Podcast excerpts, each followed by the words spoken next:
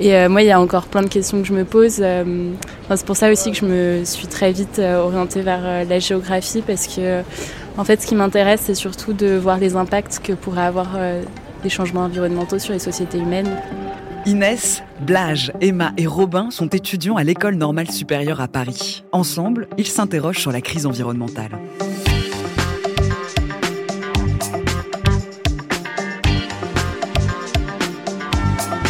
Dès demain. Dès demain. Dès demain.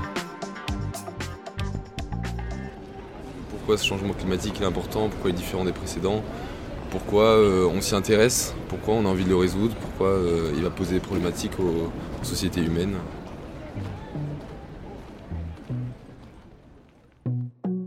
Nous avons tous vu ces images, ces maisons qui disparaissent sous les eaux, celles détruites par des catastrophes naturelles de plus en plus violentes et fréquentes. Tempêtes, méga-feux, inondations, sécheresse, désertification, dégradation des sols, hausse du niveau des mers. Le dérèglement climatique provoque déjà des migrations. Et on estime que d'ici 2050, il y aura environ 216 millions de migrants du climat. Bienvenue dans le podcast Dès demain. Aujourd'hui, on s'intéresse aux implications sociales et politiques de cette crise écologique qui redessine nos cartes géographiques. Épisode 4. Demain, les exilés du climat. Bonjour Inès. Bonjour. Bonjour Robin. Bonjour. Et François Gémen, bonjour. Bonjour à vous. Merci d'être avec nous. Avec plaisir. Aujourd'hui, nous sommes avec Inès et Robin. Merci Natacha. François Gémen, vous êtes politologue et spécialiste de géopolitique de l'environnement. Vous êtes enseignant-chercheur à l'Université de Liège et à Sciences Po Paris. Vous avez d'ailleurs dirigé le programme de recherche interdisciplinaire politique de la Terre. Vous êtes membre du GIEC, le groupe d'experts intergouvernemental sur l'évolution du climat, et vous avez également cofondé l'Observatoire Défense et Climat à l'IRIS. Récemment, vous avez publié Géopolitique du climat, les relations internationales dans un monde en surchauffe, aux éditions Armand Collin. Avant tout, peut-on rappeler ce qui provoque des migrations climatiques, ce qui pousse des personnes à fuir? En réalité, l'environnement a toujours été un facteur majeur de migration et de déplacement de population. Si nous habitons en Europe aujourd'hui, c'est parce que l'Europe, à la préhistoire, a été colonisée des hommes et des femmes qui ont estimé que l'Europe jouissait d'un climat tempéré et de ressources naturelles abondantes. Et donc, à travers l'histoire, on peut trouver une quantité de phénomènes qui ont fait que les gens se sont déplacés à cause de conditions environnementales. C'est le peuplement de la Californie, par exemple. Dans les années 30, l'Arkansas, le Texas et l'Oklahoma sont touchés par une très grave sécheresse qu'on va appeler le Dust Bowl, le, bol de poussière littéralement. C'est l'histoire qui est racontée dans Les raisins de la colère euh, de Steinbeck ou dans le, film homonyme de John Ford. Et donc des dizaines de milliers d'agriculteurs vont être forcés de migrer vers la Californie. Ils vont être reçus comme des chiens en Californie, ils vont être enfermés dans des camps de travail. La Californie va essayer de faire passer une loi interdisant aux pauvres de s'installer en Californie. Et, pourtant, si la Californie est aujourd'hui l'État le plus peuplé et le plus riche des États-Unis, c'est grâce à cette migration du Dust Bowl dans les années 30. Et donc, on peut trouver vraiment une myriade d'exemples à travers l'histoire de moments où les gens se sont déplacés à cause des conditions environnementales. Et pour revenir à notre période actuelle, quelles zones géographiques sont les plus touchées? Est-ce que d'ici 2050, tous les pays dans leur intégralité seront touchés par euh, l'immigration climatique? Alors, tous les pays seront effectivement touchés d'une manière ou d'une autre par des migrations climatiques. Simplement, il faut bien se rendre compte que le terme de migrant, c'est généralement un terme qu'on réserve aux pays du Sud. Euh, c'est-à-dire que si vous prenez Paris, euh, seulement un tiers de la population parisienne est né à Paris. Euh, pour autant, les deux tiers de Parisiens qui ne sont pas nés à Paris, on ne les appelle pas des migrants de l'intérieur. personne ne dit, tiens, le week-end prochain, je vais migrer euh, du Cantal à Paris. Les gens disent euh, Je déménage samedi prochain, est-ce que tu peux venir donner un coup de main? Et donc, le terme de migrant, c'est un terme qu'on va réserver en réalité aux pauvres, pour le dire platement. C'est un terme qu'on va réserver aux pays du Sud. Euh, et donc, effectivement, aujourd'hui, on peut considérer que tous les pays vont être touchés d'une certaine manière par les impacts du changement climatique et que ça va provoquer des migrations. Sauf qu'on ne va pas les appeler de la même manière dans tous les pays. Il y a trois zones du monde quand même qui vont être particulièrement touchées. C'est d'abord l'Afrique subsaharienne qui va connaître un vrai phénomène et qui connaît déjà un phénomène de dégradation des sols qui va engendrer ce qu'on appelle un phénomène euh, d'exode rural, c'est-à-dire que les gens vont quitter les campagnes pour aller dans les villes. Et on l'observe déjà aujourd'hui, on aura l'occasion d'y revenir. La deuxième zone, c'est l'Asie du Sud et du Sud-Est, c'est-à-dire la zone qui est la plus peuplée sur la planète et qui est très exposée à la fois aux phénomènes climatiques extrêmes, comme les ouragans ou les inondations, mais aussi à la hausse du niveau des mers. Il y a énormément de gens qui habitent sur les côtes ou dans des deltas, delta du Mekong, delta du Gange, delta du Yangtze. Ce sont des zones qui sont très vulnérables à la hausse du niveau des mers. Et puis enfin, il y a la catégorie particulière des petits États et territoires insulaires dans le Pacifique Sud ou dans l'océan Indien, qui sont aussi très vulnérables aux événements climatiques extrêmes, et bien entendu à la hausse du niveau des mers, puisque ce sont souvent des territoires dont le point culminant est à quelques mètres à peine au-dessus du niveau de la mer. Donc vous évoquiez l'Afrique subsaharienne, l'Asie du Sud-Est. On a tendance à croire en Europe que ces conséquences du réchauffement climatique sont assez lointaines, mais toutes les populations côtières vont aussi être touchées, y compris des grandes villes comme Londres ou New York. Bien entendu, et y compris des zones comme, euh, comme l'Aquitaine, par exemple, en France, euh, des grandes villes comme Londres, New York, comme, comme Miami, comme la Nouvelle-Orléans. Euh, et, et, même, on a vu à l'été 2021 des inondations catastrophiques en Allemagne ou en Belgique. Il y a des villages entiers qui ont été rasés. Vraisemblablement, il y a des gens qui ne reviendront jamais dans leur ancien lieu d'habitation.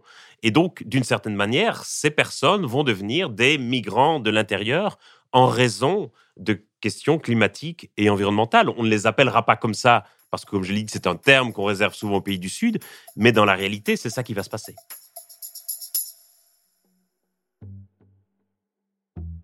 La 66 est la route des réfugiés, de ceux qui fuient le sable et les terres réduites, le tonnerre des tracteurs, les propriétés rognées, la lente invasion du désert vers le nord, les tornades qui hurlent à travers le Texas, les inondations qui ne fertilisent pas la terre et détruisent le peu de richesse qu'on pourrait y trouver. La 66 est la route mère, la route de la fuite.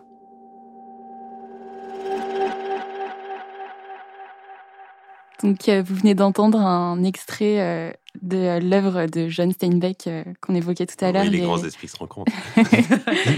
les raisons de la colère, sorti en 1939 sur la Grande Dépression américaine.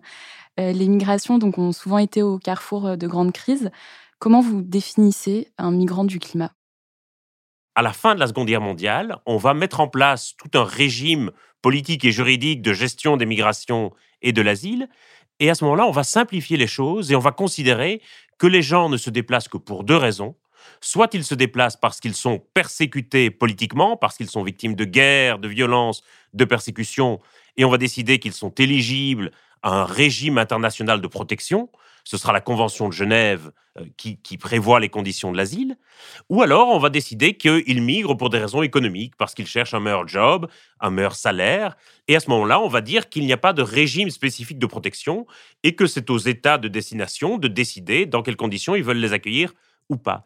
Et donc on va avoir, à partir des années 50, une sorte de grille de lecture qui va être organisée autour d'une dichotomie entre d'un côté les réfugiés politiques et de l'autre côté les migrants économiques. En quelque sorte, c'est comme si les facteurs environnementaux avaient complètement disparu du débat public et puis, à la faveur du changement climatique, on va se rendre compte que le changement climatique va aussi provoquer de très importants déplacements de population.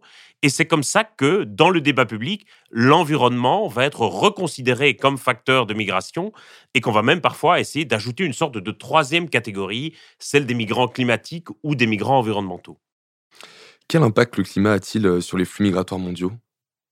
Aujourd'hui, on peut considérer que le climat est un des premiers facteurs de migration et de déplacement dans le monde.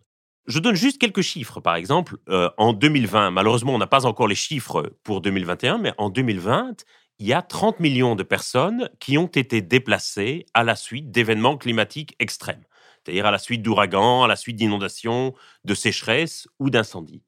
Euh, et en parallèle, en 2020, il y a 9,7 millions de personnes qui ont été déplacées par des conflits et par des violences.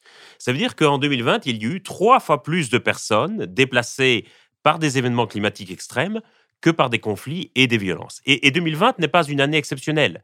Euh, chaque année, on a allez, entre 20 et 40 millions de personnes déplacées par des événements climatiques extrêmes, et chaque année, ce chiffre est deux à trois fois supérieur au nombre de personnes déplacées par des conflits et par des violences. Au Tuvalu, nous vivons la réalité du changement climatique avec la montée des eaux le ministre des Affaires étrangères de cet archipel polynésien a réussi à attirer l'attention du monde entier en enregistrant les pieds dans l'eau sa déclaration officielle pour la COP26. Sa vidéo est devenue virale sur Internet avant même sa diffusion officielle. Le message est clair, si rien n'est fait, l'archipel risque de disparaître.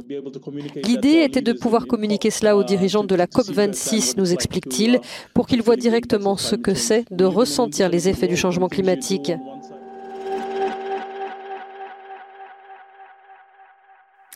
Lors de la dernière COP, hein, la COP 26 à Glasgow, c'était le cri d'alarme de cet archipel polynésien. On voit donc qu'avec la montée des eaux, les pays risquent de disparaître, de voir leur territoire submergé par les eaux, notamment, vous l'évoquiez, hein, pour les petits pays insulaires. François Gémen, cela pose de nouvelles questions dans le droit international. Ah, c'est fascinant, parce que euh, Tuvalu, c'est un pays que je connais bien. J'y ai habité pendant trois mois euh, il y a 15 ans dans le cadre de ma thèse de doctorat. Et donc, c'est un pays qui est tout petit, qui comprend environ 11 000 habitants, dont la moitié qui sont rassemblés sur l'île principale de Funafuti. Et le point culminant de Funafuti se situe à deux mètres à peine au-dessus du niveau de la mer. Et effectivement, il y a le risque de le voir disparaître complètement à cause de la hausse du niveau de la mer. Et là où ça pose une question fascinante dans le droit international, c'est que Tuvalu, c'est un État souverain et indépendant comme les Maldives, comme les îles Marshall, et comme euh, une petite dizaine d'autres encore qui sont dans cette situation de très faible élévation, mais euh, d'être des États souverains et indépendants.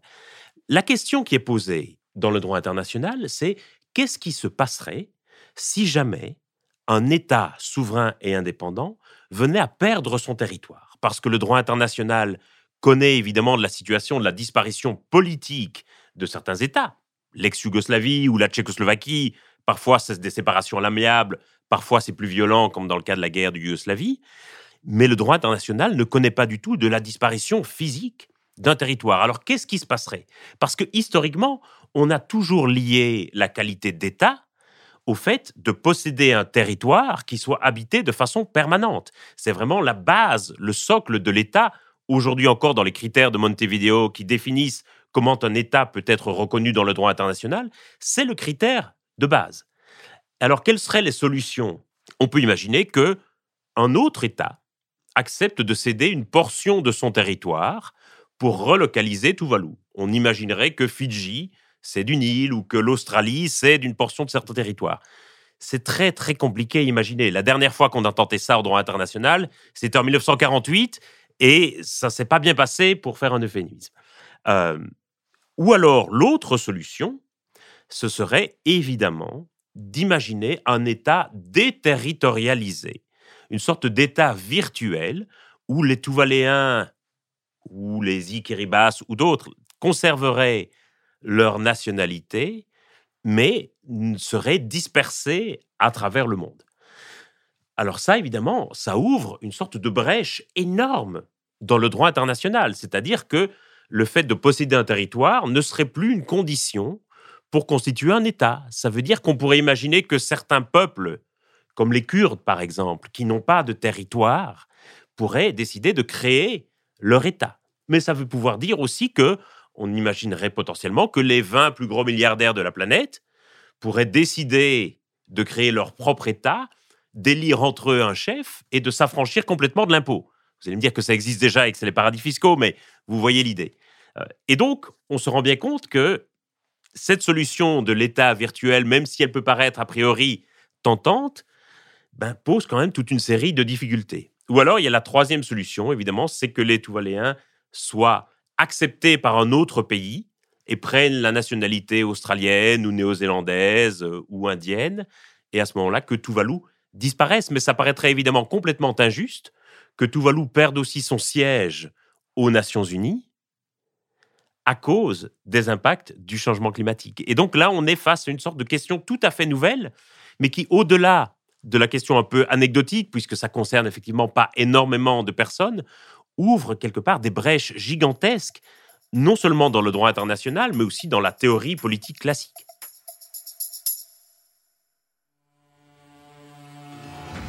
Le futur. La calotte glaciaire des pôles a fondu. Et la Terre est devenue un cimetière marin.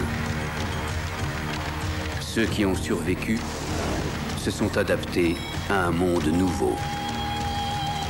Vous avez trouvé quelque chose durant ces 15 lunes? C'est-à-dire? La fin. La fin de toute cette eau. C'est pas à moi qu'il faut demander. De la Terre? Ça vaut combien? Tu me la vends, oui ou non? Le rêve de ces humains est la découverte d'un endroit mythique appelé Dryland.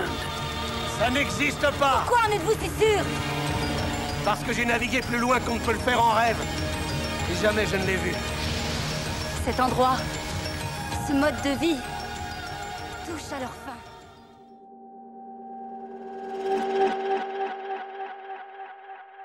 Extrait de la bande-annonce du blockbuster de 1995 Waterworld, Un monde sans terre de Kevin Reynolds.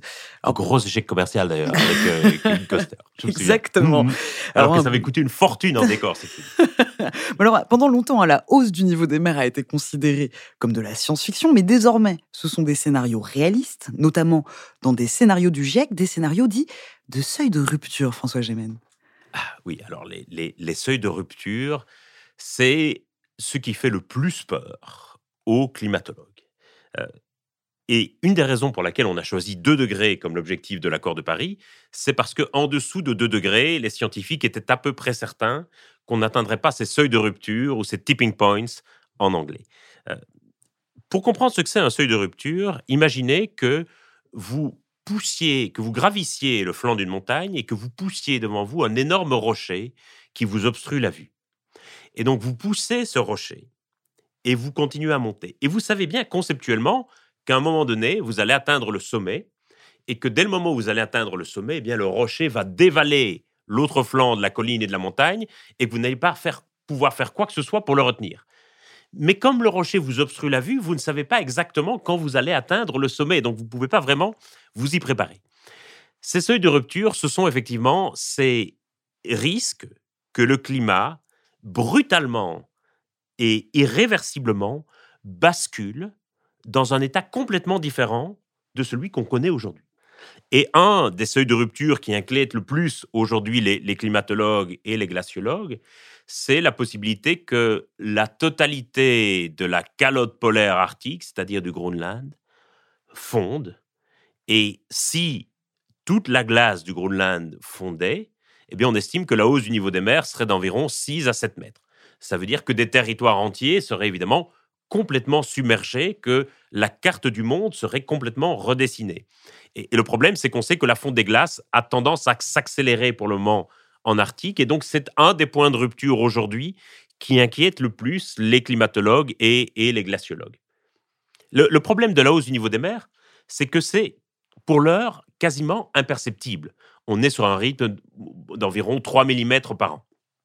Et donc, on a tendance à considérer que c'est encore un phénomène très lent, pour lequel on a encore plein de temps pour s'adapter, mais c'est un phénomène qui s'accélère à certains endroits du monde. En novembre 2019, le gouvernement indonésien, par exemple, a décidé de déplacer la capitale du pays, Jakarta, de l'île de Java vers l'île de Bornéo, parce qu'ils ont calculé que Jakarta serait à terme inondée en permanence et que donc pour éviter les pertes liées à ces inondations, ils ont pris la décision de créer une capitale nouvelle sur notre île sur une période de 15 ans. Imaginez le choc que ce serait si Emmanuel Macron annonçait demain à la télévision qu'en raison du risque de crue de la Seine, la capitale de la France serait déplacée de Paris à Clermont-Ferrand. On peut imaginer, oui. Donc euh, cette question des seuils de rupture en pose une autre, euh, celle de l'habitabilité de la planète. Euh, où allons-nous pouvoir habiter? C'est la grande question du changement climatique, c'est la question de l'habitabilité de la planète. Aujourd'hui, on a colonisé à peu près tous les endroits de la Terre. On habite à peu près partout, y compris dans des zones comme euh, la péninsule du Golfe Persique, qu'on pensait quasiment inhabitable en raison de températures records. Le problème, si on dépasse les objectifs de l'accord de Paris, c'est que certaines zones du monde vont devenir littéralement inhabitables, soit parce qu'il y fera trop chaud, que la température excédera 50 degrés pendant de longues périodes, soit parce qu'elles seront inondées en permanence, soit parce que toute culture deviendra impossible, et que donc il va falloir réfléchir à une forme de redistribution géographique de la population. Sachant que, comme je le disais en, début d'émission, l'environnement a toujours été un facteur majeur pour déterminer la distribution de la population à l'échelle du globe. Et comme on est encore à l'aube d'un autre changement environnemental majeur, ça va forcément induire une certaine forme de redistribution de la population sur la planète. Et quand on voit les tensions politiques et les crispations du débat que pose en Europe l'arrivée de quelques milliers de réfugiés. Dès qu'une ONG repêche quelques malheureux en Méditerranée, c'est la panique à bord pour savoir dans quel port on va faire accoster le bateau. Et on a des marchandages sordides entre gouvernements européens. Sur le mode je t'en donne 6, tu m'en prends 7 et je relance de 8 on se dit comment est-ce qu'on va faire pour aborder sereinement cette question de la redistribution géographique de la population sur la planète? C'est pourtant la vraie question que le changement climatique va poser en termes d'habitabilité.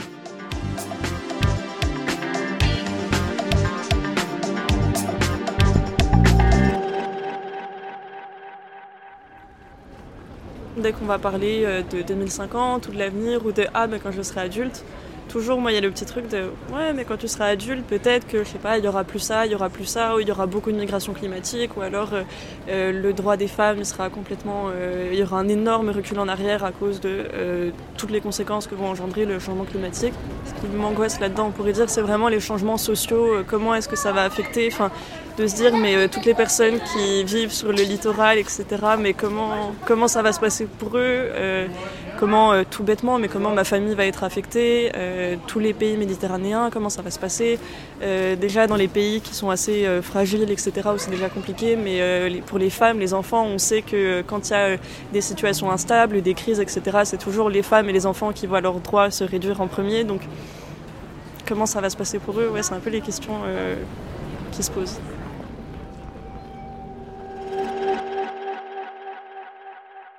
Les impacts et les conséquences du dérèglement climatique représentent un coût financier énorme, notamment pour les assureurs. Est-ce que cet impact financier sera le détonateur de notre prise de conscience? Je n'en suis pas sûr. Ça représente effectivement un, enjeu financier énorme. Et les assureurs, et encore plus les assureurs des assureurs, donc les réassureurs, euh, connaissent très bien effectivement le coût gigantesque des impacts du changement climatique. Le problème, c'est que il y a aujourd'hui toute une série d'intérêts économiques et financiers de court terme qui sont liés à l'exploitation des énergies fossiles et qui continuent à être dominants par rapport à ça. Un exemple qui m'a beaucoup marqué, ce sont les incendies qui ont eu lieu il y a quelques années en Australie. L'Australie était ravagée par des incendies absolument apocalyptiques. On se souvient de ces images terribles, et notamment du, milliard euh, d'animaux euh, qui, euh, qui ont été tués lors de ces incendies. Et l'Australie, en même temps, est le mauvais élève par excellence de la lutte contre le changement climatique. Notamment parce que l'Australie continue à toucher des fortunes dans l'exploitation du charbon et que pour l'Australie, il n'est pas question de renoncer au charbon. Et je me souviens très bien euh, qu'un collègue australien, à qui je demandais, mais comment c'est possible qu'un pays comme le tien, qui est à ce point touché par les impacts du changement climatique, qui est sans doute le pays industrialisé le plus vulnérable aux impacts du changement climatique, comment se fait-il que ce pays ne s'engage pas davantage dans la lutte contre le changement climatique et ne porte pas au plus haut niveau la lutte contre le changement climatique? Il me disait, c'est très simple. C'est-à-dire que chaque année, l'exportation du charbon pour l'Australie, ça représente, euh, je dis un chiffre au hasard, 10 milliards de dollars. Les incendies, ça a coûté 2 milliards de dollars. Et donc, si tu fais la balance, ce sont des chiffres imaginaires, mais le, rapport de grandeur était semblable à celui-là. Et donc, si tu fais la balance, ça reste économiquement plus rentable pour l'Australie de continuer à exporter du charbon, quitte à payer pour les dommages du changement climatique. Et le problème, bien entendu, c'est que ceux qui profitent de l'exploitation des ressources fossiles ne sont pas les mêmes que ceux qui payent pour les dégâts du changement climatique. Pour lutter contre le changement climatique, vous recommandez parfois de changer de banque. Pourquoi? Parce que c'est souvent une, une, c'est pas seulement une boutade, c'est aussi une, une, réalité. C'est-à-dire que je pense que beaucoup de gens, en tout cas en France, ont aujourd'hui euh, plutôt conscience de ce qu'ils peuvent faire pour réduire leur empreinte carbone. Euh, ils peuvent utiliser davantage les transports en commun ou le vélo, manger des fruits et légumes de saison, etc. Mais beaucoup ne réalisent pas que l'épargne qu'ils ont en banque sur des plans d'épargne logement ou sur des assurances vie, finance toute une série de projets d'énergie fossile. Et les banques françaises sont parmi les banques mondiales qui financent le plus des projets d'énergie fossile, notamment euh, je ne vais pas citer des noms, mais il y a une banque française qui est la principale banque européenne et qui a encore énormément d'intérêt dans le pétrole et dans le gaz, qui commence à sortir un peu du charbon pour le moment. Et donc, beaucoup de gens, à leur insu, financent euh, des, euh, des projets d'énergie fossile. Et donc, je pense qu'il faut vraiment faire prendre conscience aux gens de la nécessité de réfléchir à ce que finance leur argent et de mobiliser davantage le levier de la finance dans la lutte contre le changement climatique. C'est pour ça que je dis que un geste fort qu'on peut poser pour le climat, c'est soit de changer de banque, soit de s'assurer d'être à découvert à la fin de chaque mois. Alors pour continuer hein, justement sur ces, sur ces gestes d'engagement pour lutter contre le réchauffement climatique, qu'est-ce que vous pouvez nous recommander à nous, à nous trois autour de cette table? Je pense qu'on a bien conscience aujourd'hui euh, des gestes qu'on peut poser individuellement dans son style de vie, dans ses habitudes de consommation, etc. Ce dont on n'a pas encore pleinement conscience, je crois, c'est de ce qu'on peut faire ensemble, c'est-à-dire du pouvoir des mobilisations collectives. Euh, or, on sait que même si nous vivions tous comme Greta Thunberg, et, son je ne veux ici donner de leçons à personne, moi-même je ne vis pas comme Greta Thunberg, même si nous vivions tous comme Greta Thunberg, on parviendrait à réduire collectivement environ 40% de nos émissions de gaz à effet de serre. Ça veut dire que l'essentiel de l'effort, il ne dépend pas de ce qu'on peut faire individuellement, mais il dépend de ce que l'on peut faire ensemble, c'est-à-dire des choix d'investissement des grandes entreprises, des décisions d'orientation politique, etc. Et donc c'est pour ça qu'il est vraiment essentiel que les gens réalisent la puissance de ce qu'ils peuvent faire ensemble. J'ai envie de dire qu'aujourd'hui, le plus important, c'est peut-être pas les petits gestes du quotidien, ça reste évidemment important, mais c'est pas suffisant et que les gens réalisent la, la nécessité d'agir ensemble aussi. Et vous avez dit, je cite, Être chercheur, c'est la plus grande possibilité de changer les choses car la science pose les cadres du débat. Est-ce que vous le pensez toujours? Oui, moi je crois beaucoup à la, à la capacité de la recherche de changer le monde, c'est vrai. Euh, et je suis toujours très, très étonné lorsque les gens s'imaginent que la vie de chercheur est une vie un peu de une vie un peu monacale de, de contemplation et de lecture, etc. Moi, j'ai une conception de la recherche qui est directement en prise avec le terrain, avec la décision politique, avec l'investissement dans les débats publics, etc. Et donc, il ne faut pas du tout avoir une vision de la recherche comme une sorte de vision contemplative de, gens qui resteraient à leur balcon en contemplant les dégâts du monde. Mais par contre, je pense qu'il est très important pour les chercheurs de s'impliquer dans les débats publics, d'essayer d'informer à la fois le public, mais les décideurs aussi, des conséquences de leurs décisions. Et ça, ça me paraît vraiment quelque chose d'essentiel. Et, donc, je crois que vraiment, c'est un des moyens, peut-être pas le plus efficace, mais en tout cas un des moyens efficaces de changer le monde. Alors vous dites hein, que la recherche n'est pas contemplative. Voici un exemple, l'expédition Juste 2 degrés, une expédition scientifique organisée par un groupe d'étudiants-chercheurs de l'école normale supérieure. Ils sont à bord d'un voilier laboratoire et ils se rendent pour leur terrain d'études jusqu'en Antarctique.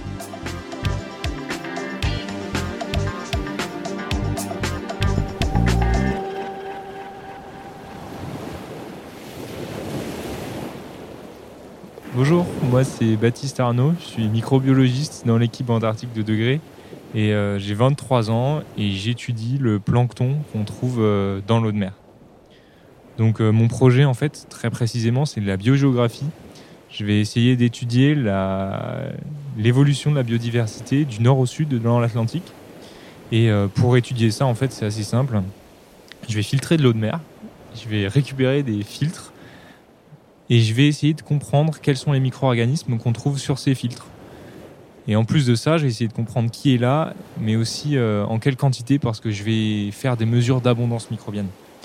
Donc euh, moi, la question que je me pose, c'est, on sait qu'un jour ou l'autre, il va y avoir une augmentation de la température de l'eau de mer, c'est déjà le cas. Comment est-ce que ça peut impacter la biodiversité à l'échelle des micro-organismes?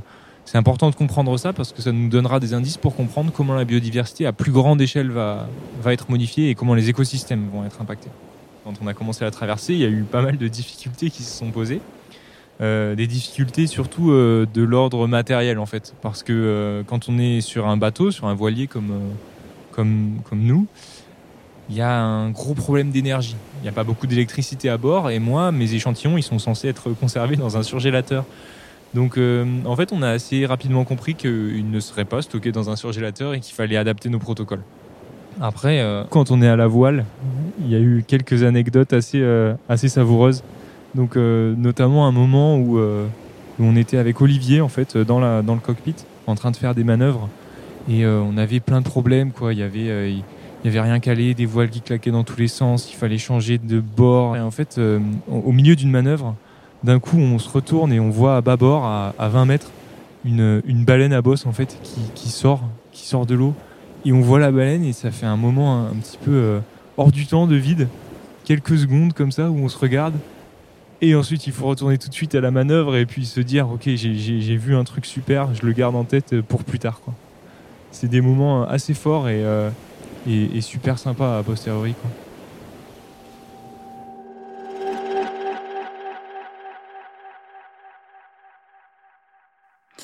Alors vous venez d'entendre hein, une, jeune génération de chercheurs prête à l'action. Je vous pose une question que l'on pose à tous nos invités. Pour vous, François Gémen, quels sont les terrains de recherche qui vous semblent prioritaires aujourd'hui? Le terrain de recherche qui me semble prioritaire, en tout cas dans, mon domaine, et je n'ai pas la, prétention d'avoir une vision euh, globale de toute la science, c'est sur la question de la perception des impacts du changement climatique. Ce qui est frappant, c'est que souvent la perception que les gens ont des changements environnementaux est très différente de la réalité objective ou en tout cas mesurée. Et donc parfois les gens nous disent on est parti parce que il pleut beaucoup moins. Alors qu'en réalité, on va regarder le, relevé météorologique, on constate qu'il y a plutôt eu une augmentation des précipitations dans cette zone au cours des dernières années. Euh, et donc, ce qui est très frappant, c'est que les gens perçoivent parfois les changements environnementaux d'une façon complètement différente de la manière dont ils sont mesurés et que les gens, évidemment, fondent leurs décisions sur leur perception. Or, c'est un point complètement aveugle. Jusqu'ici, dans tout le rapport du GIEC, euh, dans toutes les décisions de politique publique, on s'est fondé sur les modèles, sur les relevés et sur les mesures, mais pas du tout sur la manière dont les gens percevaient ces changements. C'est donc cette question des perceptions est très très importante et c'est vraiment un des points aveugles de la recherche aujourd'hui. Et François Gémen, auriez-vous envie de transmettre quelque chose en particulier aux jeunes générations de chercheurs et à ceux qui souhaitent s'engager vers ces métiers? Oui, euh, je leur dirais de ne pas se décourager. Euh, c'est vrai que, on, ne va pas mentir, l'enseignement supérieur à la recherche en France sont drastiquement sous-financés. Ce sont souvent des conditions assez déplorables, et notamment les bourses de thèse, non seulement ne sont pas en nombre suffisant, mais surtout ne fournissent pas un salaire que moi j'estime suffisant.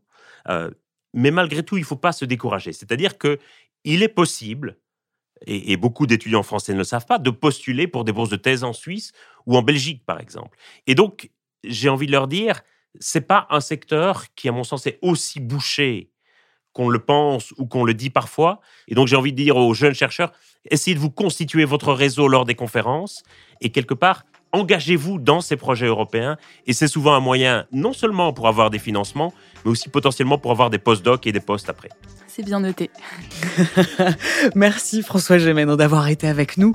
Avec plaisir. Avec Inès, Blache, Emma et Robin, on vous donne rendez-vous pour le prochain épisode de Dès demain. Nous parlerons des promesses technologiques pour sauver le climat. Nous parlerons de géo-ingénierie.